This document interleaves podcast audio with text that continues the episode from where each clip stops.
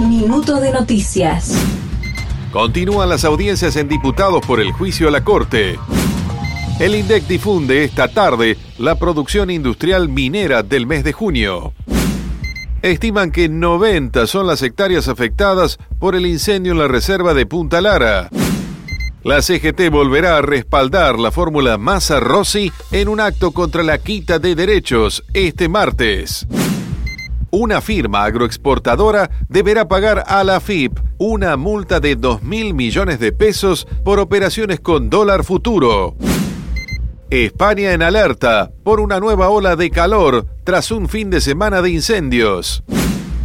Sebastián Baez subió 30 puestos en el ranking mundial de tenis. Más información en telam.com.ar y en nuestras redes.